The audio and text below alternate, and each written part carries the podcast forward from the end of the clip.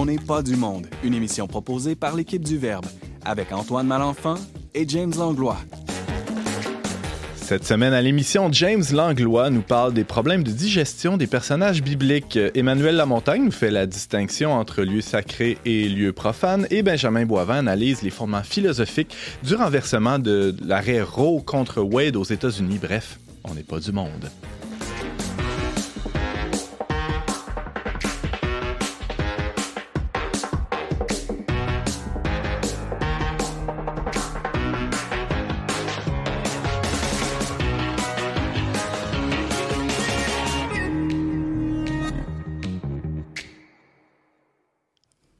Tous, bienvenue à votre magazine Foi et Culture. Ici Antoine Malenfant en compagnie du très digeste James Langlois. Bonjour James. Euh, vous verrez après ma chronique si c'est digeste. Je suis sûr que ça va l'être. Tu as l'habitude d'être clair, d'être, euh, d'avoir fait des bonnes recherches, mais de les nous apporter ça de manière très tant pédagogique. Mieux, tant mieux. Ah oui, en tout cas, c'est mon expérience. J'espère que c'est celle des ben, auditeurs aussi. Si vous aimez mes chroniques puis celles des autres, ben c'est le temps de soutenir le Verbe et qui produit cette émission On n'est pas du monde parce que cette semaine, euh, ben en fait la semaine dernière, on a lancé notre campagne majeure 2022-2025, 2026. Faites et, le lien. Euh, faites le lien.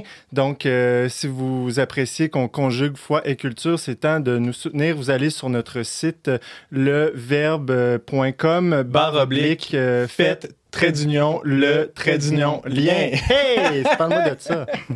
voilà. Ah ouais, ben merci James, hein, tu fais bien de le rappeler. Euh, au Verbe, on vit des dons, puis euh, on vit, euh, on vit d'amour et d'eau fraîche Mhm. mm -hmm. aussi avec tout ça.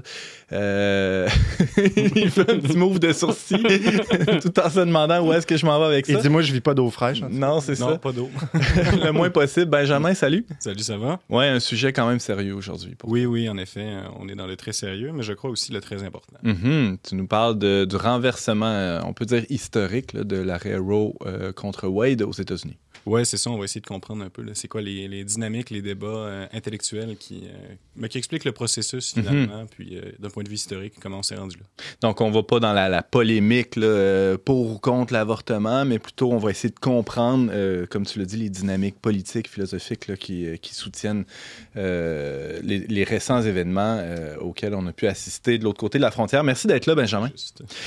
Euh, Emmanuel Lamontagne, bonjour. Bonjour, Antoine. Un autre habitué de l'émission. Euh, et tu es en, en terrain connu ou en lieu connu? En lieu connu. En lieu commun? Non, jamais en ce qui te concerne les lieux communs. Bonjour, Emmanuel. Tu nous parles des lieux sacrés. Ouais, aujourd'hui, je vais vous parler en fait, euh, qu'est-ce qui fait qu'un lieu est sacré ou ne l'est pas. en fait. Mhm. Comment on différencie quelque chose de, de profane d'un lieu sacré. Est-ce que tu dirais que le studio ici, c'est un lieu euh, sacré? Non, définitivement pas. ah, ah, ah. N'est-ce pas?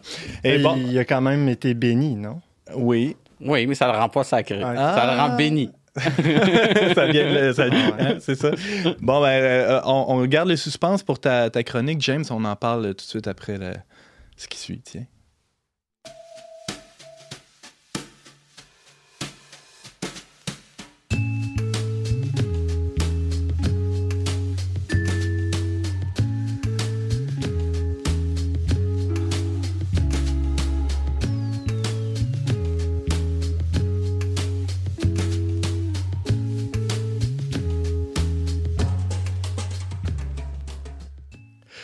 S'il y a un livre au monde dans lequel on ne s'attend pas à trouver des références euh, explicites aux excréments et aux problèmes digestifs, c'est bien euh, dans la Bible.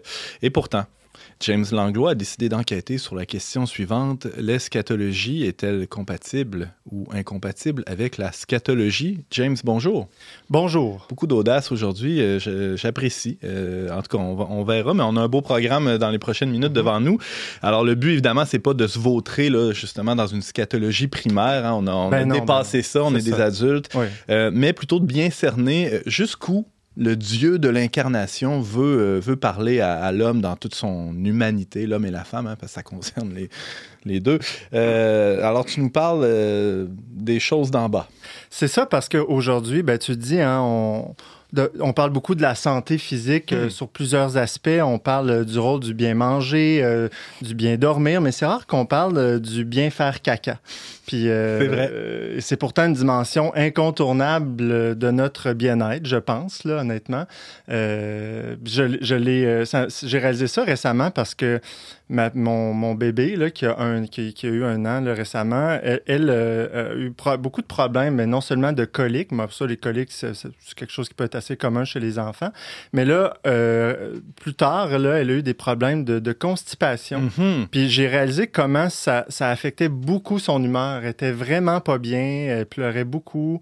Euh, ça a été très compliqué. Puis euh, voilà, là, j'ai comme réalisé que, hey, tu sais, pas être capable de, de- de- de- d'avoir des selles là, dans la vie, c'est quand même, c'est quand même quelque chose qui peut nous déranger grave. hein. Mhm. Puis, euh, Et affecter notre humeur, comme c'était le cas pour ta fille. Ça- on vérifie ça aussi, ça se vérifie chez les adultes qui, vivent les mêmes problèmes. Ça peut, ça peut avoir des impacts sérieux sur, j'allais dire, notre santé mentale, du moins notre humeur, ça c'est évident. Puis là, d'ailleurs, j'ai pris connaissance récemment, quelqu'un m'a, m'a informé, mais en fait, tu m'as, tu m'as appris, tu m'as appris qu'il y avait une bénédiction juive, la, la Birot Hacharar, qui est une prière de l'aube que les Juifs, une bénédiction que les Juifs font avant la prière du matin. Hmm. Donc, c'est vraiment une des premières choses qui est, ben, en tout cas, les En sortant Juifs- du lit, là. c'est ça. Les Juifs, euh, peut- peut-être plutôt orthodoxes, là, je ne sais trop.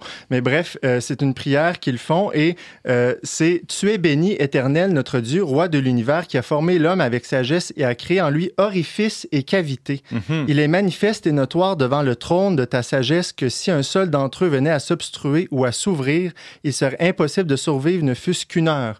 Béni sois-tu, Seigneur, qui guérit toute chair et accomplit des prodiges. Amen. Puis ça, c'est intéressant parce que c'est une prière qu'ils doivent faire, euh, qu'ils font généralement, là, en tout cas ce que j'ai lu, euh, Au lieu après, être, après être allé aux toilettes Mm. en se lavant les mains là, la- euh, toutes les fois dans la journée, mais ils doivent le faire aussi avant la prière du matin parce que euh, c'est ça, il y a une forme de...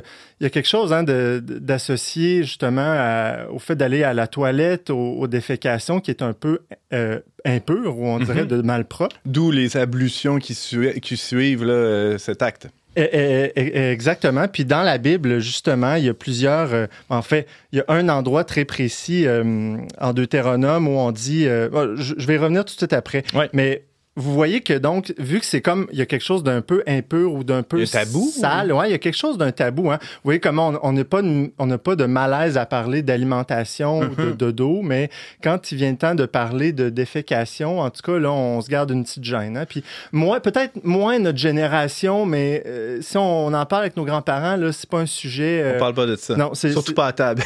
non. Puis idéalement. Moi-même, moi-même, j'étais plutôt mal à l'aise à parler de ça euh, dans ma vie là avant. Mais on dirait que le fait de devenir Mhm. Qu'est-ce qui parent, t'a décoincé? le fait, de, le, le fait de devenir père. Ouais, Ah ah! ouais, ouais, le fait de devenir père, c'est, Ouais. c'est, euh, on dirait qu'il y a quelque chose dans le fait de, ben, qu'on le veuille ou non, là, quand on a un ou plusieurs enfants, on, on, est, on change des couches plusieurs fois par jour. euh, Assez que le philosophe Fabrice Adjadj dit qu'on va au, euh, au- à la- À la table à langer, comme devant un tabernacle, des ça. fois, un peu. Puis, euh, Dans ce sens qu'on on y rencontre, on peut y rencontrer euh, le Seigneur dans, dans un acte aussi, euh, comme tu disais, impur. Il faut se laver les mains. ch- changer des couches, c'est pas Mm. toujours très propre et bon. Glorieux. ouais. Fait que, tu sais, c'est quand on a des jeunes enfants, là, on, on- je pense qu'on est confronté plusieurs fois par jour au- à ces réalités-là. Vous voyez que j'essaie de pas utiliser le mot caca parce Ouais, que il y a un tabou. A pas- un tabou, ben, moi, j'aime pas le mot, juste le mot, je trouve que ça fait un peu niaiseux, Mhm. mais bon, euh, je, je reviendrai parce que, voilà, donc, euh, pourquoi c'est. il y a- il- Dans, dans le fait, il y a un danger dans le fait d'aborder ce sujet-là, quand même, de parler de ces choses-là. C'est pas aussi banal que de parler euh, de l'alimentation ou, du ou du sommeil, parce que dans Deutéronome, là, dans, dans le livre du Deutéronome, au chapitre 23, euh, il y a ceci qui est dit. En dehors du camp, tu disposeras d'un coin où te mettre à l'écart. Mhm. Et là, à l'écart, c'est traduit comme ça, mais ça veut dire où tu vas t'accroupir, où tu vas au lieu d'aisance. Vous comprenez? Euh, dans, On ton, comprend. dans ton équipement, tu auras une petite pioche et quand tu t'accroupiras à l'écart, tu t'en serviras pour creuser, puis tu recouvreras tes excréments. Car le Seigneur ton Dieu va et vient à l'intérieur du camp pour te protéger et te livrer des ennemis. Ton camp sera donc saint. Il ne faut pas que le Seigneur voie quelque chose d'inconvenant, sinon il se détournerait de toi. Et là là. C'est sérieux. Donc, il y a- on voit qu'il y a quelque chose d'une séparation entre le, le sacré, Dieu qui, qui est là, puis euh, la vie, euh, la vie ordinaire, Ordinaire, ou même ordinaire. plus ordinaire. Donc, Mhm. euh, plus tard cette semaine, Emmanuel va nous parler du sacré. C'est c'est intéressant que ce lien-là soit fait. Et euh, là, pour comprendre un peu, pour un peu plus loin dans cette réflexion-là, euh, tous les crédits, je les envoie à Jonathan Pajot, là, qui parle. il y a une vidéo YouTube dans laquelle il parle de. C'est un argument qu'il donne pour expliquer en quoi le fait de, de sacrer, de blasphémer est, mal. Mais il faut comprendre que la vision judéo-chrétienne euh, sépare un peu le monde en trois niveaux de réalité. D'abord, il y a un niveau de réalité qui c'est le monde dans lequel on vit en, société, c'est le monde communautaire, où il y a une cohérence, une, une rationalité, c'est le monde de l'ordre finalement. Et euh, il y, a un, autre monde qui est, on va dire, au-dessus de nous, c'est le monde du sacré. C'est donc on met des choses qui sont séparées, qui sont mises à part, et euh, ces choses-là sont mises au-delà du monde communautaire. Et c'est en général ces, réalités-là sacrées qui vont euh, assurer la cohésion du monde, euh, on va dire, public ou communautaire. Mais en deçà du monde public, euh, il y a aussi un peu le lieu scabreux ou le lieu des scandales. Et c'est là où c'est tout ce qui... C'est le lieu du chaos, c'est tout ce qui brise la communion, finalement, dans, dans le, monde public. Donc, souvent, bon, juste donner un exemple du, du, blasphémé ou, ou de sacré, c'est que souvent, on va prendre des choses dans, le, dans cette réalité scabreuse pour les emmener dans le monde public. C'est ça qu'on fait. hein. Souvent, les, les sacres, on va, on va utiliser des mots par rapport, euh, des mots par rapport à l'acte sexuel, mais des- des- de manière détournée, là, sais. ou sinon des, des, des mots reliés justement Au euh, caca? au caca. Ah oui. Et nous, les Québécois, Chez les on a- Anglais, euh, c'est c'est manifeste. c'est ça. Nous, nous, les Québécois, on a cette particularité de prendre des choses dans le monde sacré puis de vouloir les réduire quand on Mhm. sacre. Mais bon, tout ça pour dire que euh, on peut comprendre pourquoi, euh, sais, si j'arrivais chez vous puis je décidais de faire caca sur votre table à manger, tu vois qu'il y aurait quelque chose de complètement déréglé. Là, Ouais. J'amènerais le chaos absolu. Là, de, Mhm. donc, on comprend aisément pourquoi. euh, aisément, aisance. Oui, oui, oui. Mais c'est euh, pourquoi, c'est ça, on comprend pourquoi on veut pas parler de ces réalités-là euh, facilement. Ouais. Et puis, euh, C'est pas une si mauvaise chose qu'on soit un peu euh, mal à l'aise. non, c'est pas une mauvaise chose. Et là, euh, il y a aussi Jésus hein, dans le Nouveau Testament, en Marc, qui dit, quand il parle des interdits alimentaires, il dit Vous aussi, vous êtes à ce point sans intelligence, ne comprenez-vous pas que rien de ce qui pénètre du dehors de, de l'homme ne peut le souiller parce que cela ne pénètre pas dans le cœur, mais dans le ventre, puis s'en va au lieu d'aisance. Ainsi, il déclarait pur tous les aliments. Euh, Donc, on voit que Jésus, d'une certaine manière, Jésus, c'est celui qui, euh, on- si vous avez écouté la chronique de Jean-Philippe Marceau, hein, qui, qui récapitule tout dans la technologie, mais là, il- on voit que Jésus vient sur Terre et quand il meurt, lui, il va à la fois euh, dans le ciel, dans le sein des saints, puis il descend dans l'enfer. Donc, il, il est à- aux deux niveaux en même temps, dans les deux niveaux de réalité dont je parlais, le sacré et le scabreux. Et lui réussit à ajuster ça d'une manière qui est parfaite parce Mhm. que c'est le Christ. Mais nous, bon, on s'abstient de faire ça quand Ah oui, même. ah oui, c'est ça. Cela dit, pour revenir à mon point principal, il y a quand même euh, certains, euh, certains éléments qu'on peut mettre en, mettre en place aujourd'hui dans notre vie pour faciliter, euh, je dirais, une, une vie, euh, une vie, pas scatophile, mais une vie euh, de toilette, on va dire ça, euh, plus, euh, plus euh, digeste, euh, ou plus... euh, Ajusté. ajustée, c'est ça, à, à nos besoins, à notre euh, corporéité. Mhm. Donc, euh, je vais y aller de manière très concrète. Là, moi, j'ai découvert il y a quelques années euh, l'existence des bidets. Hein. Tu sais, c'est pour nous, les, les Canadiens français, en Amérique, on connaît moins cette réalité-là. C'est très commun chez les Européens. Mais bon, moi, j'ai ma belle-sœur, salut Rebecca, qui avait, qui, s'est acheté un bidet portatif qu'on installe après la toilette. Puis sérieux, j'ai dit, il faut que j'essaie ça. Puis dans le fond, je l'ai fait. Puis aujourd'hui, je m'en passerai pas. Parce qu'il y a plein d'arguments à ça. Il y a un aspect écologique. Il y a un aspect, euh, parce qu'on on gaspille moins de, papier, puis euh, plutôt que de, s'étendre, on nettoie. hein, puis j'ai lu un- un- une analogie très simple. Si un oiseau euh, nous défecte sur l'épaule, bon, on va pas juste prendre un morceau de papier de toilette puis, puis le tasser. hein. On va laver son linge ou on va laver notre peau, là, si Mhm. ça arrive. Mais pourquoi on fait pas la même chose avec euh, nos fesses? Mhm. Euh, ensuite, il y a toutes sortes de, il y a toutes sortes de, de, de bienfaits aussi euh, qui nous permettent d'éviter. Euh, ben, certains, certaines personnes expérimentent des fissures anales, hein, certains des hémorroïdes. Il y a tout aussi le danger de- d'avoir des infections urinaires. hein, parce que- Alors, le bidet réduit les risques de tout ce que tu viens de nommer là. oui, parce qu'au lieu de, au lieu d'étendre vers dans ce coin-là, c'est que tu, tu laves, tu nettoies. Hmm. Et euh, bon, ça c'est un aspect. Alors, pourquoi c'est pas tout le monde qui a ça chez eux? Il y, a- il y a un lobby du papier de toilette qui est très fort ici, peut-être? Je sais pas, j'ai pas investigué là-dessus, mais juste que, en tout cas, puis même on regarde dans, du, dans, les, dans les cultures euh, du Moyen-Orient, euh, les Arabes, ils ont toute une culture de la toilette aussi qui est très développée. Et je pense que ça, ça vient justement de, de cette, euh, peut-être du judéo-christianisme en quelque part qui, qui, qui a mis l'accent, ben, on le voit déjà dès l'Ancien Testament, Mhm. sur une, une, une- des notions Une de, de- hygiène. une hygiène, Ah ouais. c'est ça. Ça veut pas dire que je suis pas en train de dire que nous, on n'a pas d'hygiène, c'est pas ça. C'est juste différent. C'est juste différent. Mais euh, c'est ça. Donc, les bidets. Mhm. Ensuite, euh, c'est très, c'est de plus en plus connu aujourd'hui que nous, en Amérique du Nord, on est mal positionné pour faire caca. Euh, C'est-à-dire qu'on on s'installe sur une toilette assis comme sur un siège, les pieds par en bas, mais c'est vraiment pas la position, euh, la position physiologique. Ça serait quoi? Debout, couché? Qu'est-ce que tu suggères? ben, les, c'est, c'est la position physiologique, c'est-à-dire que naturellement, qu'est-ce qu'on fait si on est dans la nature? On va s'accroupir un Mhm. peu euh, en angle euh, presque de, c'est quoi, le 30 degrés, là, je dirais. là. Ah, je sais pas, il faudrait que tu me fasses un dessin. là. Mais les, on regarde, regardant en Inde comment les Ouais. Indiens font habituellement, même eux, ils viennent ici, j'ai déjà entendu des anecdotes, ils comprennent pas vraiment notre- nos Ils toilettes. se mettent Même- accroupis sur le c'est siège. ça, c'est Hmm. ça. Bon, donc là, c'est possible de se procurer, soit d'avoir, ben, vous voyez, même en Europe, il y a des toilettes turques, hein, où c'est des Mhm. trous par terre, justement, pour être accroupi en position physiologique. Mais nous, ici, bon, à défaut de, de se mettre une toilette turque chez nous, on risque de scandaliser un peu du monde, ou en tout cas. Mais on peut, on peut facilement se procurer des sièges sur lesquels on, Un petit on- banc? un petit banc pour on peut prendre n'importe quel banc chez soi puis Mhm. on augmente notre euh, nos- la hauteur de, de nos genoux comme Mhm. ça puis vous allez voir la différence honnêtement là euh, ça, ça fait vraiment une différence Merci Puis- pour ces bons petits trucs. Euh, le mot de la fin, ouais. Ben, finalement c'est ça moi j'ai déjà eu un milieu de travail ou euh, public où le, le papier de toilette qui était fourni euh, c'était vraiment un manque à la charité là. donc En euh, termes d'épaisseur, tu parles?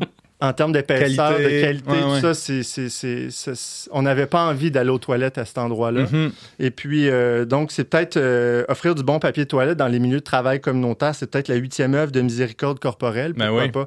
Donc, je, je vous invite à réfléchir à ça. là. Euh, on, offre, on offre des bons lits, des bons, des bons repas à nos invités. Pourquoi pas aussi offrir des- un bon lieu d'aisance? Mhm. Merci, James. C'était passionnant. On a, on a appris beaucoup de choses et, et- et même davantage.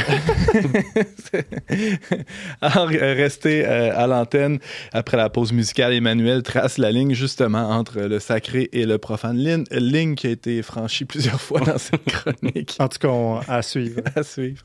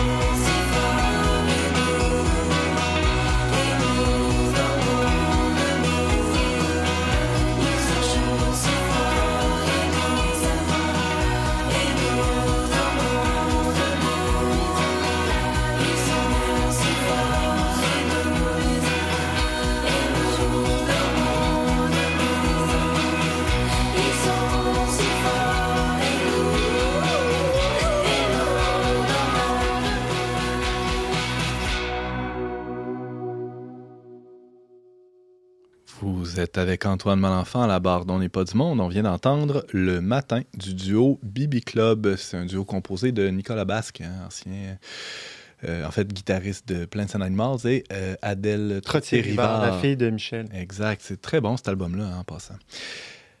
Il est souvent question de conservation du patrimoine religieux ici à On n'est pas du monde, mais aussi dans les médias en général, ou de, de préservation des lieux sacrés. Mais est-ce qu'on sait vraiment euh, de quoi on parle quand on parle de lieux sacrés? Pour en discuter, euh, on reçoit le doctorant en histoire de l'art, Emmanuel Lamontagne. Bonjour Emmanuel. Bonjour Antoine. Qu'est-ce que c'est ça, un lieu sacré? C'est ce que je vais essayer de vous expliquer aujourd'hui euh, dans ma chronique. Ça part tout simplement d'un constat euh, simple, en fait. C'est qu'il y a certains lieux qui vont nous faire vivre une émotion particulière. Donc, on va chercher à comprendre c'est quoi qui suscite cette émotion-là, qu'on soit dans un lieu qui est bâti ou dans un lieu euh, naturel. Mhm. Donc, euh, avant de parler de lieu sacré, on va commencer par définir qu'est-ce qu'est un lieu comme tel. La façon la plus simple de définir un lieu, c'est tout simplement euh, de dire que c'est une portion délimitée dans l'espace. Donc, ça peut être très petit, comme le studio ici, très Le petit studio est un lieu. est un lieu Ben oui. qui est petit et chaleureux, littéralement chaleureux, et, et, et ça peut être très grand aussi. Donc, on peut, un océan, par exemple, l'océan Atlantique, c'est un lieu, c'est une portion de l'espace qui est délimitée. Mhm. On pourrait dire même que l'univers entier en soi va être un, va être un, un lieu. Ça tombe sous le sens, euh, tout ça. euh, ça, ça, ça a bien du bon sens, ce que tu dis. Euh, qu'est-ce qu'on, comment on définit ça euh, dans la géographie plus moderne? C'est ça. Donc, pour la géographie moderne, ben, l'idée selon laquelle, euh, c'est- c'est l'idée là, qui définit principalement ce qui est le lieu, c'est le regard humain qu'on porte sur un espace délimité, justement. Donc, c'est c'est- c'est ce qui fait dire là, à des, des géographes contemporains comme Yi Futuan, qui est un géographe sino-américain, qu'un espace quelconque va devenir un lieu euh, dès qu'on le connaît mieux et qu'on lui accorde une valeur. Hmm. Donc, c'est vraiment dans euh, ce que l'être humain, ben, ce que lui prétend, en fait, là, c'est que c'est l'être humain qui projette une valeur sur un espace qui en, qui en crée un lieu. On, on est dans l'hyper-subjectivité, là, on s'entend. C'est, Ouais, ben- la chose existe parce que je la regarde. parce que là, tu- c'est ça, puis que tu la conçois. C'est ça. Euh, lui, ce qu'il va donner, euh, justement, de, par rapport à ça, la géographie moderne, euh, pour, pour donner un exemple là, simple, si, on, si on veut, de qu'est-ce que j'entends par un affect qui va être projeté sur un lieu, c'est que le lieu est dans le regard, si on veut, de la personne qui la beauté qui, qui dans l'œil de celui qui qui l'expérimente. Donc, tout, peut, tout et rien, en fait, en quelque Ouais. part, peut devenir un lieu selon euh, cette conception-là. Hmm. Euh, ce qui va nous amener à créer des lieux très individualisés, euh, comme par exemple, pour toi, l'endroit où, où vous, messieurs, avez embrassé vos épouses pour la première fois, va être des lieux Vos référentiels. épouses respectives. Vos épouses Oui, oui, bien respectives, qui n'est pas la même personne, évidemment. C'est un lieu qui est référentiel pour vous, mais Ouais. qui ne le sera pas pour moi, par exemple. Euh, ou pour vous ou pour vous individuellement. Donc c'est pas quelque chose euh, qui va être euh, référentiel. Donc là on est vraiment au niveau de l'individu. C'était où, toi, James? Quoi? Ton premier euh, bisou avec ton épouse? Hey, euh... Oh, OK, on va ah, passer à un c'était autre appel. c'était dans- rue Bégon à Sainte-Foy. Bon, c'est bon, ça. Benjamin, lui, il s'en souvient, oui? Ah oui, je m'en souviens très bien. C'était sur l'avenue Bégin à Lévis, sur un banc de parc, sous une pluie torrentielle. Hey, OK. Eh. Wow. Moi, c'était sous la neige, Ah, c'est il charmant. me semble. Continue, Emmanuel. Donc vous comprenez le- vous, comprenez Ça, l'exemple. c'est un lieu, C'est là, un pour, lieu, ces, c'est un- pour ces C'est gars-là. un lieu significatif Ben oui. pour vous. Comme on- par exemple, là, c'est c'est tout, tout le monde pourra se là, votre maison d'enfance, c'est un lieu qui est référentiel pour vous, mais que moi qui passe dans la rue, puis que je sais même pas que c'est votre maison d'enfance, Ça ça, réfère veut rien. absolument Ben rien oui. dire. Ça, ça réfère à rien. On peut monter de niveau dans cette hiérarchie-là. On peut avoir un, un lieu qui va être euh, référentiel pour l'ensemble d'une communauté. C'est-à-dire, par exemple, le parc de quartier. Donc, tous les enfants du quartier vont avoir un souvenir potentiel euh, dans ce parc-là. Ça peut être le stade municipal euh, où vous allez voir votre équipe euh, de baseball préférée ou le bistrot du coin, la bibliothèque de quartier, l'école. Bon, vous voyez un peu, vous voyez un peu le, le principe. Oui. On peut continuer à augmenter encore dans la hiérarchie, c'est-à-dire on peut avoir un lieu qui va être significatif pour l'ensemble euh, d'une nation. Donc, par exemple, un parc national. Euh, des monuments comme la Tour Eiffel ou la Statue de la Liberté, donc qui viennent à symboliser au-delà de l'espace particulier dans la ville où est-ce que ça s'inscrit, un lieu important pour l'ensemble d'un pays, d'une nation. Le stade olympique, hein, pour lequel on a un attachement particulier. hein. Au milliard qui a coûté, on a tous un attachement particulier, Je pense que moins du point de vue fiscal. Ah ouais? Moi, j'y ai été me faire vacciner. Ah! Ah, bon. Bon, il paraît qu'il y a des choses à faire, là. hein? Il y a des choses. Il n'y a pas le biodôme qui est là-dedans aussi. Bon, il y a au moins le biodôme. Ah, c'est qui- qui, qui, qui fon- côté, qui ouais. fonctionne Ah, ben, euh, je suis allé encore. de bord. OK. Bon. Donc, Toujours est-il que ces lieux-là peuvent être référentiels au point national. Et dans Ouais. certains cas, si on pousse la logique, par exemple, avec tout ce qui est patrimoine mondial euh, pour l'UNESCO, on pourrait dire que la Tour Eiffel, par exemple, ben là, c'est un, lieu- c'est un lieu euh, qui est important pour l'ensemble de l'humanité. Donc, c'est un peu sur ces critères-là que des organismes comme l'UNESCO vont euh, trouver euh, une façon là, de, de classer ces lieux-là en tant que, que bien patrimonial mondial. Ça peut être aussi, là je le dis Oui, pour des constructions euh, humaines, mais c'est c'est le cas pour des sites naturels. On pourrait donner des exemples pour euh, tout ça, comme par exemple pour un site, euh, pour l'UNESCO, la Grande Barrière de Corail, par exemple, en Australie, qui est un, Mhm. un lieu euh, unique en soi. là. Emmanuel, euh, je connais des gens pour qui, bon, j'ai un ami là, qui a une espèce de man cave, là, une- une- un sous-sol où il fait des, des, des réunions obscures là, avec ses amis. Il y a un frigo à bière là-dedans. Bon, pour lui, ce lieu-là est sacré. Est-ce que c'est bien nommé de- de dire que pour lui, c'est un lieu significatif, puis il pourrait même aller jusqu'à dire que c'est un lieu sacré? Est-ce que c'est une bonne définition ou euh, c'est un abus de langage? C'est un abus de langage, définitivement. Alors, ce Ouais, serait c'est- quoi un c'est- lieu c'est- sacré? tu dis, voir un blasphème. Ouais, c'est ça. Non, mais ça dépend si c'est un païen, puis euh, lui, il croit pas en Dieu. Ah non, mais là, on, on fera pas un, Mais c'est- un procès Mais, mais c'est pas une question de paganisme ou pas. euh. Mais c'est pas une question de paganisme. Parce que je- si c'était un, un païen, la logique va s'appliquer exactement de la même façon. Parce que ce qui, ce qui va définir, le, ce qui va rendre sacré un lieu, euh, c'est avant tout l'usage et la nature de l'espace. Euh, donc, le, point de vue anthropologique. d'un point de vue anthropologique. Ouais. Euh, Ouais, mais tu peux être dans une espèce de, de spiritualité panthéiste où tout est sacré. il va probablement avoir des endroits plus sacrés que d'autres, même dans ce type de spiritualité-là, qui va encore se définir par l'usage euh, où tu vas aller faire ton rituel religieux à cet endroit-là, mais tu le feras pas ailleurs. Allons-y avec une bonne, une bonne définition, Emmanuel. là. Alors, qu'est-ce qui serait sacré puis qu'est-ce qui le serait la meilleure façon de, de définir le terme sacré, c'est un petit peu par la négative. là. C'est ce qui est situé en dehors des choses ordinaires. Donc, ce qui s'oppose au profane puis à l'utilitaire, justement. Donc, le lieu sacré, il est réservé pour des fonctions qui sont uniquement euh, avec une forme de culte. D'où mon idée là, de paganisme tout à l'heure que ça s'applique euh, quand même. Donc, peu importe la pratique cultuelle, euh, depuis le tout début de, la- la- la- la- de l'humanité, euh, il y a toujours des lieux qui sont des lieux, des endroits, je dire, plutôt, qui sont utilisés uniquement à des fins euh, religieuses. Pour donner un exemple simple pour comprendre l'idée de l'usage exclusif. euh, le païen, justement, dont tu parlais tantôt, qui a une pierre ou un arbre sacré, euh, ça y passera pas par l'idée d'aller prendre son lunch sur la pierre sacrée du village. Au même titre que euh, l'auditeur qui nous écoute, qui va à la messe le dimanche, ça y passera pas par l'idée non plus d'aller faire d'aller prendre son lunch sur l'autel euh, dans le cœur de l'église. S'apporter un petit barbecue portatif puis se faire griller des saucisses ou fumer une cigarette. dans C'est ça. une- On fait pas des choses ça. ordinaires. On fait pas des choses ordinaires dans un lieu qui, est- qui, qui, hors de qui est l'ordinaire. en dehors de l'ordinaire, justement. Euh, donc, on- il y a une limite des usages qui est permis socialement pour la communauté dans le lieu qui est considéré comme euh, ce qui est sacré. D'où la notion, justement, de profanation, euh, qui est scandalisante parce qu'on va faire quelque chose qui est en dehors de l'usage euh, dans, dans, dans ce lieu-là. Donc, comme par exemple, ton, ton, ton petit barbecue dans le, sur, sur, l'autel euh, dans, le, dans, dans, dans une église euh, chrétienne. non? J'ai donné d'autres exemples dans cette émission-là hein, cette semaine. C'est vrai. Est-ce qu'on revient là-dessus? Non, non, ça... J'irai pas là. Je vais, je vais te laisser. euh, Ah, c'est ton, ce ton champ d'expertise ou d'épuration. donc, euh, donc d'un d'un point de vue euh, métaphysique, là, pour rentrer dans, dans quelque chose de peu plus... euh, ouais, alors, prenons un peu de profondeur. De prendre un peu de, de profondeur, sortir du scabreux de la, la chronique de James, qui essaie de la ramener dans la mienne. Mais- C'est mal comment ça. donc, d'un point de vue métaphysique, euh, l'explication qu'on va donner justement de- du pourquoi euh, le- le- cet endroit-là va être sacré, c'est qu'il y a une forme euh, d'énergie qui va se trouver euh, dans le lieu, là, ce qu'Aristote euh, euh, présente le, con- le concept de l'énergie. Donc, c'est-à-dire, euh, selon lui, selon Aristote, tous les objets portent en eux-mêmes une énergie qui est transcendante.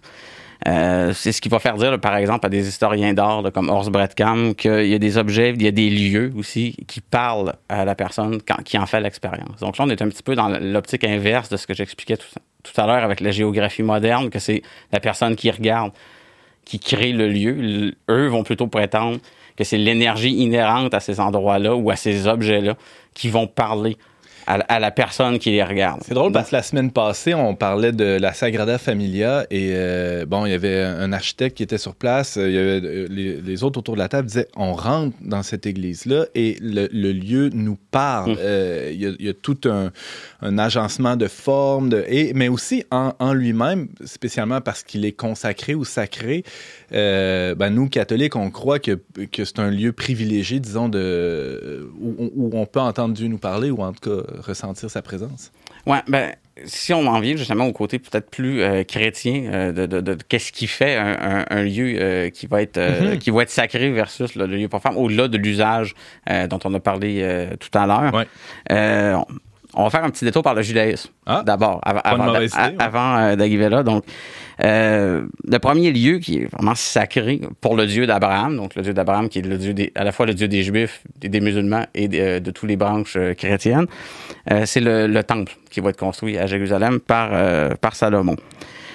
Donc, le temple euh, comporte trois sections. Il y, a un port- il y avait, il y avait, j'allais dire il y a, mais il n'y a plus parce que le temple a été détruit. Il y avait un, un portique et deux pièces. Donc, il y avait un lieu saint qui, était, qui, qui s'appelait le Ekal, qui est une grande pièce qui menait vers le sanctuaire, qui lui portait le nom de Saint des Saints ou d'Ébir. Donc, le sanctuaire en lui-même. Euh, ce sanctuaire-là, qui était l'espace le plus sacré euh, pour les Juifs, était considéré comme le point de contact entre Dieu et les hommes. Donc, c'est le, le lieu dans lequel était conservé l'arche alliance, les, les tables de la loi qui, étaient, qui ont été remises euh, à Moïse par Dieu. Mhm. Donc, ce- cet endroit-là est tellement sacré pour les Juifs qu'il y a juste seulement le grand prêtre qui peut rentrer euh, dans le, le Saint des Saints Puis pas n'importe quand. une fois par année à Yom Kippour. Donc, si le temple est encore là cette année, ce serait le, c'était le 4 et 5 octobre dernier. Donc, seulement pendant la fête de Yom Kippour. On reprend un peu ce- cette idée-là d'un saint des saints, dans- en, en tout cas dans l'architecture euh, des églises catholiques chrétiennes en général. Ouais. Oui, oui, oui, c'est ça. Donc, on a une progression là, de, du narthex, de la porte, la nef, le cœur de l'église. Donc, on est en trois sections, comme dans le, le temple de Salomon, au strict point de vue architectural. Et plus on approche du tabernacle, ben, plus le lieu va être considéré comme sacré. Donc, le tabernacle étant le lieu le, le- le plus sacré euh, de tous, euh, qui renvoie justement à l'idée du Saint des Saints dans le temple de Salomon, parce que c'est l'endroit qui symbolise l'alliance, encore une fois, entre Dieu euh, et son peuple, qui est présent pour, le- pour les catholiques dans les saintes espèces qui sont conservées dans, dans le, le tabernacle. Donc, la présence réelle.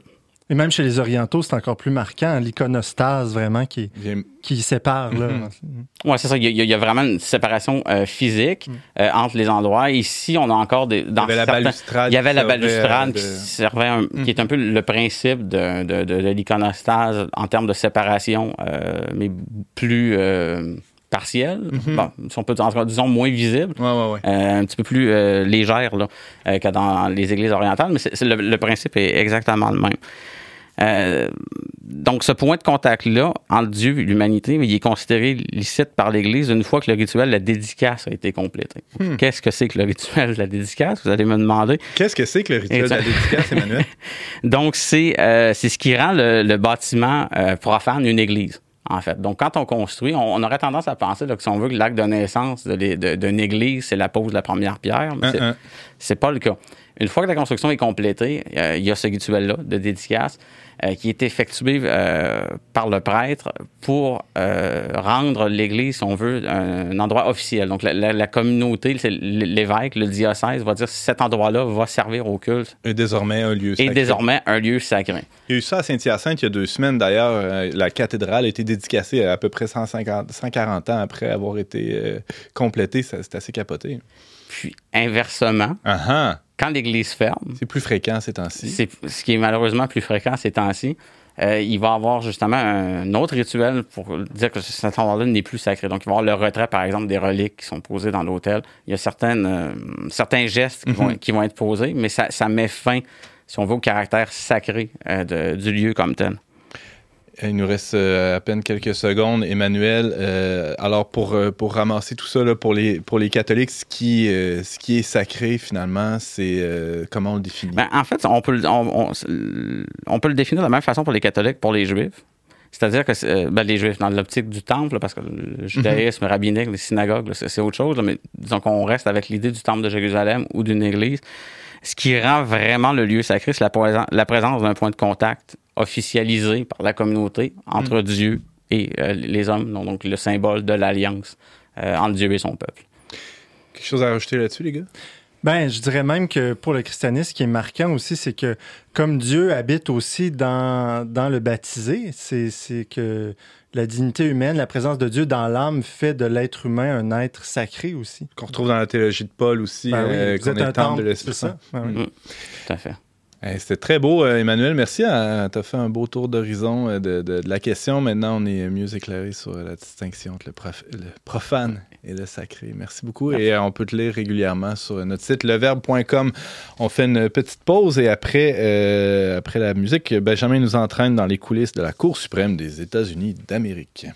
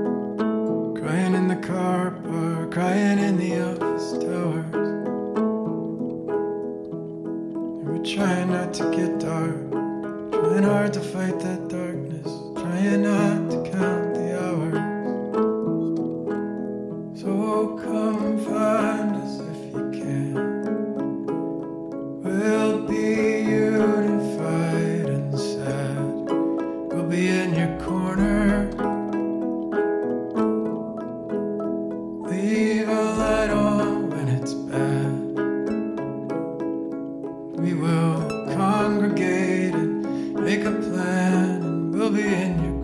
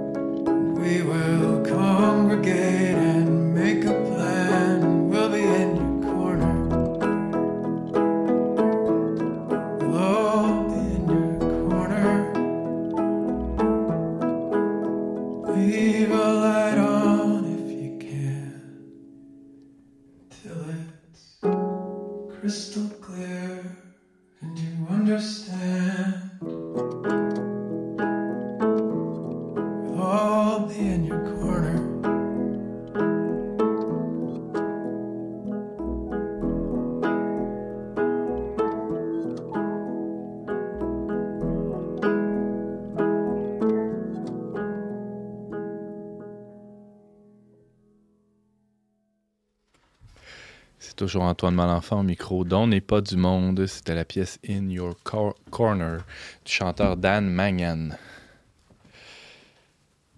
En juin dernier, la Cour suprême des États-Unis renversait le jugement de Roe contre Wade rendu en 1973.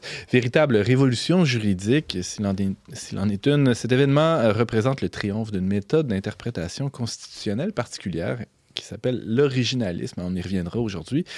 Benjamin Boivin s'est penché sur les tenants et aboutissants de ce jugement historique. Bonjour Benjamin. Salut Antoine.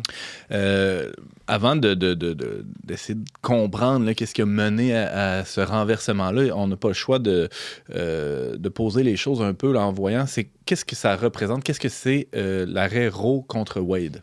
Oui, c'est la meilleure manière de commencer. L'arrêt Roe contre Wade, c'est l'un des l'un des plus des arrêts juridiques les plus importants dans l'histoire des États-Unis. C'est une décision de 1973 qui a été prise par une majorité de, de juges à la Cour. Et le, le- le raisonnement juridique, dans le fond, qui était euh, derrière la décision, c'était que à partir de l'interprétation d'une clause de droit à la vie privée du 14e amendement, à la Constitution américaine, les juges ont- sont arrivés à la conclusion que la Constitution protégeait le droit d'une femme à, demander un avortement et à l'obtenir euh, dans, un, cadre qui implique certaines conditions. la décision de la Cour, c'était pas que l'avortement euh, doit être permis dans toutes les circonstances. La Cour avait plutôt développé un- une, approche suivant laquelle euh, la réglementation que pouvait mettre en place l'État sur la- sur l'avortement était de plus en plus restrictive à mesure que la grossesse avançait, selon les différents trimestres de la grossesse.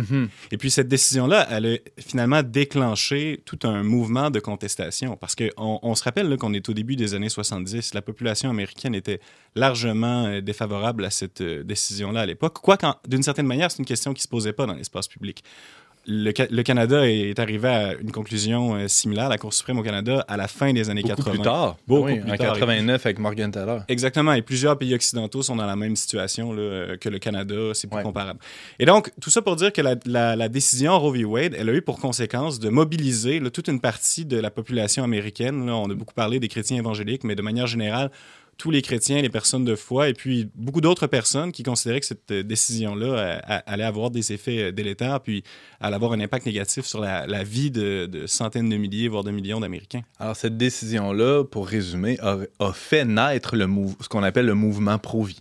Oui, exactement. C'est qu'à partir de ce moment-là, finalement, il y a des gens qui, qui ont décidé de militer activement pour le renversement de cette décision-là. Hmm. Et puis là, ça crée une situation de militantisme assez particulière. là. Parfois, quand on fait du militantisme, on, on cherche à convaincre le, le gouvernement, euh, l'Assemblée législative, là, les gens qui sont en situation de pouvoir, de, prendre une certaine décision ou de revenir sur une décision qui a été prise. Mais là, dans le cas qui nous intéresse, c'est un militantisme qui vise à, à amener des juges des décideurs dans l'ordre juridique, dans la sphère juridique du pouvoir, à revenir sur une décision qui avait été prise, ce qui est un phénomène assez rare. On parle d'un renversement jurisprudentiel, c'est lorsqu'une cour arrive à la conclusion qu'une décision précédente a été, était erronée, que ce soit sur la base d'un argumentaire fallacieux ou de- de- de- d'éléments de, contexte qui étaient, qui étaient manquants finalement. Benjamin Boivin, c'est assez fréquent qu'on voit ce genre de renversement-là à des niveaux inférieurs. Euh, par exemple, une, une cour de, de première instance va faire un jugement, va être renversée par la cour d'appel, qui peut-être ensuite va être renversée euh, par une, une cour suprême ou une cour supérieure. Euh, euh, là, on, on- on- on est au sommet de la pyramide et il y avait tout le mouvement prouvé qui voulait renverser euh, ce qui était au top. Oui, oui, tout à fait. c'est vrai que, ben là, dans le cas qui nous intéresse, Ouais. c'est l'arrêt Dobbs qui, qui a finalement conduit au renversement jurisprudentiel qui a été pris, euh, qui a été fait en, en juin dernier. Et puis ça, en fait, c'est le résultat de la contestation judiciaire d'une loi du Mississippi qui voulait limiter euh, les avortements à un certain nombre de semaines euh, au début de la grossesse. Puis des lois comme ça, là, dans les États américains, là, il y en a eu par dizaines. Mhm. C'est pas la première fois qu'on euh, qu'on s'y essayait. Et comme tu dis, en général, euh, ce qui arrive, c'est que les- dans certains cas, certaines cours de basse instance vont laisser passer la loi, mais fatalement, euh, la loi a été renversée à un certain point dans la pyramide euh, de la hiérarchie du Mm. système juridique américain, Ouais. suivant le, le- le- le- le principe de stare decisis, là, qui veut qu'une décision prise par une cour euh, comme la Cour suprême devrait pas être changée euh, a priori. a priori. euh, ouais, c'est ça. Alors là, euh, 50 ans plus tard, donc on est en 73, il y a l'arrêt Roe contre Wade qui, qui euh, disons, euh, étend à l'ensemble des États euh, américains cette, euh, cette possibilité-là pour les femmes d'avorter. Euh, là, on se retrouve 50 ans plus tard avec le renversement de cette décision-là. Qu'est-ce qui s'est passé durant 50 ans euh, au sommet de cette pyramide juridique-là, c'est-à-dire à la Cour suprême? Il y, a des gens qui ont passé, euh, sûrement. Ben oui, évidemment, là, les gens qui étaient euh, à la Cour suprême lorsque la décision a été prise en 1973, tous sont, euh, Hmm. tous sont morts depuis. Il n'y en a plus aucun qui est, euh, qui est au rendez-vous. Mais ce qui s'est passé, c'est que, bon, j'ai parlé de l'aspect plus militant là, du Ouais. mouvement pro-vie, mais c'est également un mouvement qui s'est impliqué dans la sphère politique de manière institutionnelle, là, à travers euh, les chambres, le Sénat, et tout ce, que, tout, ce qu'on- tout ce que vous voulez. Mais la partie la plus significative et la plus décisive de ce mouvement-là, en fait, c'est une partie judiciaire. C'est un mouvement euh, conservateur juridique qui a développé une philosophie, euh, philosophie juridique qu'on appelle l'originalisme, euh, comme tu l'as dit, qui, qui, qui a été le moteur finalement de, Hmm. de ce, de ce renversement jurisprudentiel-là. Et la manière dont ça s'est passé, c'est que finalement, il y a des gens là, qui, qui étaient opposés à cette décision-là et qui ont décidé de, de former à travers des institutions comme la Federalist Society, qui est un organisme déterminant dans ce processus-là, de former une nouvelle élite euh, juridique qui est acquise à cette idée d'originalisme. Et l'originalisme, c'est quoi? Pour le dire simplement, c'est une vision de l'interprétation constitutionnelle suivant laquelle le, le texte devrait être euh, compris euh, selon le sens ordinaire des mots qui sont dans le texte du point de vue des gens qui, étaient, qui en sont contemporains. Finalement, les gens qui étaient là lorsque la Constitution a été écrite. Les pères fondateurs les pères États-Unis. fondateurs, ou en l'occurrence, dans le cas qui nous intéresse, les gens qui étaient là lorsque l'amendement particulier qui est en cause, le 14e amendement, a été écrit. Quelle aurait été la compréhension des gens qui vivaient à cette époque-là de ce texte-là? C'est une forme de littéralisme, là, si on veut. Oui, oui, c'est du sola scriptura juridique, finalement. L'idée, c'est que on doit appliquer le texte que le texte, rien en dehors du texte. Et évidemment, à partir d'un tel système d'interprétation, on ne peut pas arriver à la conclusion que la Constitution protège le droit à l'avortement, puisque le mot ne s'y trouve pas. Il n'y a aucune référence explicite ou implicite à l'avortement dans la Constitution. Si bien que par ailleurs, on ne puisse pas affirmer sur la base d'une telle interprétation constitutionnelle que l'avortement devrait être interdit par ailleurs. Et donc ça, ce mouvement euh, juridique euh, conservateur-là, ben, il s'est formé et il l'a cru. Si bien qu'à partir d'un certain point, euh, des, élus, en particulier des élus du Parti républicain, qui est le parti évidemment le plus conservateur aux États-Unis, euh, des gens en position de responsabilité comme le président se sont mis à recueillir les, les recommandations de la Federalist Society et de d'autres groupes similaires et à faire des nominations judiciaires sur la base de, cette, euh, de cet objectif-là. On s'est mis à nommer des juges originalistes euh, à telle cour de basse instance, telle cour de plus haute instance et éventuellement à la Cour suprême. Si bien qu'aujourd'hui, les six juges conservateurs, dits conservateurs pour avoir été mis en nomination par un président républicain, Mhm. sont issus des rangs de la Federalist Society.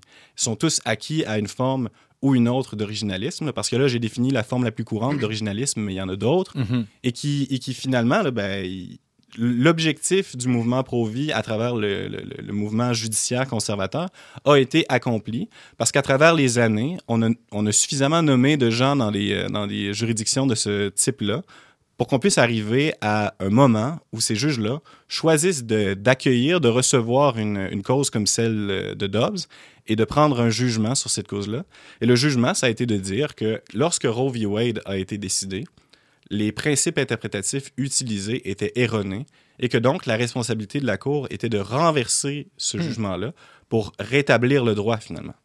Et, et le droit étant, euh, finalement, ça- ce, que ça a donné, ce que ça a eu comme conséquence, c'est que la Cour su- supérieure a dit ben, c'est aux États de décider, c'est pas à l'État fédéral de, de statuer euh, de, de, de l'océan à l'autre. Exactement. Dans le fond, ce que les originalistes euh, tendent à penser, c'est que si une matière n'est pas exclue du domaine de la délibération politique expressément par la Constitution, par exemple, la Constitution exclut de la délibération politique des lois qui empêcheraient euh, la possession d'armes à feu Mhm. ou euh, la liberté de s'exprimer publiquement quand on le souhaite. Là, la Constitution est claire sur cette question-là. Ben, si la Constitution n'exclut pas d'un un- un sujet de la libération publique, ben, forcément, elle s'y trouve. Et euh, évidemment, les originalistes pensent comme ça. Les gens qui ont pris la décision euh, Roe v. Wade, eux, étaient acquis à une philosophie juridique complètement différente, suivant laquelle la Constitution était un arbre vivant, un document vivant qui pouvait changer là, en fonction euh, de l'évolution de la société. Et ce- et c'est ce que les originalistes ont voulu détruire. Alors, les, les originalistes, là, euh, en fait, tout ce mouvement-là euh, d'interprétation de la loi, euh, on peut dire qu'ils qu'ils ont gagné, qu'ils vont dominer la scène juridique pendant les prochaines années. C'est ce qu'on peut Oui, oui. attendre, Benjamin. Définitivement, c'est une victoire euh, sans conteste. là. C'est une victoire de l'originalisme, c'est une victoire du mouvement conservateur. Et puis ces gens-là, là, qui sont des juges de la Cour suprême actuellement, ben, la plupart sont assez jeunes en fait. Là. Ils ont 40, 50, 60 ans. Hmm. Le plus vieux a 70 ans, il est en bonne santé, il risque d'être là pour encore longtemps. Et la majorité étant une majorité de 6 contre 3, on peut s'attendre à des jugements de ce type-là sur toutes sortes de questions qui ne sont pas aussi controversées que l'avortement, mais qui ont le potentiel de changer la vie des gens de manière significative. Euh, Tu disais plutôt que dans la Constitution, dans le fond, il n'y a pas d'interdiction contre l'avortement, ni même euh, l'inverse. Mhm. Donc, les États, comment, sur quoi ils se basent pour euh, se décider un peu de, de- du cas de l'avortement? Ben, en fait, c'est sur la, la volonté populaire ou la volonté du législateur. Il y a des États où l'avortement est très impopulaire et dans ces États-là, Fait que c'est Ben, plus des- démocratique, c'est plus un vote, dans le fond. oui, oui, c'est la décision n'appartient plus à l'ordre juridique, elle appartient aux branches politiques, Mhm. l'exécutif et, et le judiciaire. Euh, Benjamin, dans, le texte que tu signes sur leverbe.com, euh, tu évoques le fait que l'originalisme peut-être pourrait devenir son propre ennemi. Euh, Peux-tu développer un peu là-dessus là, pour le, temps qui reste à la chronique? Oui, oui, c'est ça. Donc, les, beaucoup des gens qui ont été motivés par le mouvement euh, conservateur juridique, des gens qui sont acquis à l'originalisme, le sont de façon authentique parce qu'ils croient que c'est la meilleure manière d'interpréter le texte constitutionnel. Mais beaucoup d'autres, les gens qui sont plus dans le mouvement euh, militant pro-vie, le sont parce que c'est finalement l'originalisme donne des conséquences ou arrive à des conclusions qui sont satisfaisantes du point de vue du mouvement pro-vie ou du point de vue d'une conception, euh, disons, plus euh, chrétienne et axée sur le bien commun de la vie publique. Euh, là où le bas blesse, c'est que justement, comme je le disais, euh, une vision originaliste de la Constitution américaine, c'est forcément une vision libérale de la société, puisque le texte constitutionnel lui-même est explicitement libéral. Et sur la question de l'avortement, il est libéral dans le sens où il n'y a, pas d'interdiction de l'avortement. Il Hmm. n'y a, aucune disposition constitutionnelle qui pourrait amener un originaliste à arriver à la conclusion que l'avortement devrait être interdit dans l'ensemble du territoire par euh, une, une- finalement un retrait de cette question-là du débat public. Et donc, beaucoup des gens qui sont, euh, qui sont des intellectuels pro-vie, des penseurs pro-vie, mais qui sont dans, dans le monde de la philosophie politique ou juridique, sont actuellement à remettre en question l'originalisme, puisque pour eux, l'originalisme a finalement joué son rôle historique. Et puis maintenant, il ne sert plus la poursuite d'objectifs euh, politiques comme, euh, comme ceux du mouvement pro-vie, qui finalement ne se satisfait pas que certains États puissent interdire l'avortement Ah ouais. et d'autres le permettre, mais désirait fondamentalement que l'avortement soit interdit sur le territoire dans sa totalité. Donc, l'originalisme euh, se, se retrouve à être parfois en compétition avec le droit naturel. C'est ce que je comprends de, de ton Oui, oui, tout à fait. Des ça, intellectuels comme le, le juriste Adrian Vermeule, qui est un des plus connus, qui fait la promotion d'un constitutionnalisme du bien commun, Hmm. dirait que l'originalisme, c'est un outil qui contextuellement a servi le mouvement pro-vie, mais qui peut mener à des conclusions qui sont contre nature si le texte, qui sont contre le droit naturel, si le texte constitutionnel lui-même le permet. As-tu un exemple? Ben justement, l'exemple que je viens de donner euh, en serait un. Euh, je pense que c'est le meilleur de fait. là. Les gens qui sont pro-vie voient dans le texte constitutionnel une, une opportunité pour le libéralisme euh, sur la question de l'avortement de, de se perpétuer. Euh, il y en aurait probablement d'autres auxquels on pourrait penser. Benjamin, il y a, euh, ce que tu viens de dire, là, bon, je- euh, ça peut pas servir de munition, là, euh, si on se place d'un point de vue républicain là, ou conservateur, de munition aux, aux plus libéraux, aux, aux plus, plus progressistes là, qui souhaiteraient euh, renverser le renversement de Roe v. Wade. C'est certain que ça peut servir de munition, mais après tout, si, c'est, euh, si on remet en cause certains parmi le mouvement juridique conservateur pour avoir fait preuve d'hypocrisie, si cette hypocrisie-là est observable et qu'elle est authentique, ben, elle doit être critiquée. Et puis, je pense que c'est vrai que beaucoup de gens ont longtemps euh, défendu l'originalisme euh, sur la base de, de- de présuppositions qui n'étaient pas euh, fondées intellectuellement et qui, qui étaient véritablement politiques davantage que juridiques. C'est dans ce sens-là aussi que dans ton texte, tu dis que dans le fond, il y avait un peu de rapport utilitaire à l'originalisme. Oui, oui, je pense que c'est une bonne manière de le décrire. C'est un outil qui servait bien une cause politique dans un moment particulier. Mais la réalité, c'est que cet outil-là a été tellement efficace qu'aujourd'hui, les juges originalistes, ils, ils vont siéger à la Cour suprême au moins pour les 30 prochaines années. Mm. Et comme ces institutions-là sont fortes, là, la Federalist Society, son alliance avec le Parti républicain, ben, les gens comme Adrian Vermeule et les gens qui font la promotion d'un constitutionnalisme du bien commun, là, ils sont loin d'être arrivés euh, à une situation où ils pourraient avoir une influence réelle sur la, la vie juridique euh, concrète. J'allais te le demander justement, est-ce qu'il y a un avenir pour cette troisième voie-là que tu viens d'évoquer, celle du bien commun, celle du droit naturel, est-ce que c'est tellement euh, marginal dans, les sphères de, de, de, de l'élite juridique américaine ou Ben, c'est une question intéressante. L'originalisme, à l'époque où il est apparu, là, dans les années 80, là, c'était une, une, une bibite un peu curieuse. Personne ne Mhm. savait trop euh, de quoi il était question. Là, on pourrait croire parce que il y a comme un côté euh, historiquement fondé que l'originalisme traîne depuis longtemps, mais en fait, c'est récent. Et puis, il n'y a pas si longtemps, c'était euh, c'était peu commun. Il y a peu de juges qui se définissaient comme ça. On ne sait pas si euh, les gens là, comme Adrian Vermeule, qui est d'ailleurs un prof à Harvard, Quand c'est pas la moindre des institutions, vont être capables de, de fonder euh, de manière efficace là, un mouvement qui pourrait avoir un, un impact sur la vie euh, concrète des gens euh, dans l'avenir prévisible? C'est une question. euh, On peut être d'accord, ouverte. on peut être d'accord ou non avec les, les républicains, mais il reste que quand on regarde ça, c'était quand même brillant. De, tu sais, ils ont quasiment vu ça 20, 30 ans d'avance. Ah oui, c'est d'une, c'est d'une long shot, c'est une grec, politique hors pair. Ces gens-là ont fait preuve de beaucoup de patience Hmm. et, de, et d'habileté. Et comme je- j'en parle un peu dans mon texte, mais là, on ne s'embarquera pas là-dedans aujourd'hui, il y a eu des étapes et des moments insatisfaisants dans cette histoire-là. Il y a eu des moments dans l'histoire du mouvement Pro-Vie où on pensait qu'on était là. Mm. Ce qu'on a vécu cette année, là, il y a des gens qui l'attendaient au début des années 90 et puis ce n'est pas arrivé parce que les juges qui, ont été, qui étaient en place à cette époque-là, qui étaient perçus comme étant des originalistes, ont, ont choisi que c'était imprudent.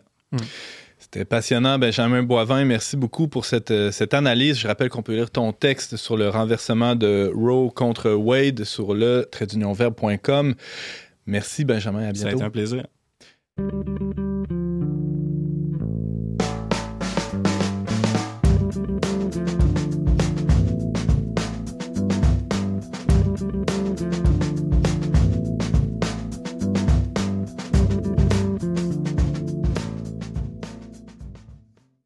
C'est déjà tout pour cet épisode d'On n'est pas du monde. Merci beaucoup d'avoir été avec nous. Merci aux chroniqueurs de cette semaine. Vous pouvez réécouter ou partager cette émission via votre application euh, ou plateforme de balado diffusion préférée. Moi, je vais, finir par le dire. Allez sur Facebook, YouTube, euh, le traitdunionverbe.com baroblique radio, tout ça. Je remercie euh, James Langlois à la technique, Marc-Antoine Baudette aussi, euh, ainsi que la Fondation Lucien Labelle pour son soutien financier. On se retrouve la semaine prochaine, même heure, même antenne, pour une autre émission dont n'est pas du monde.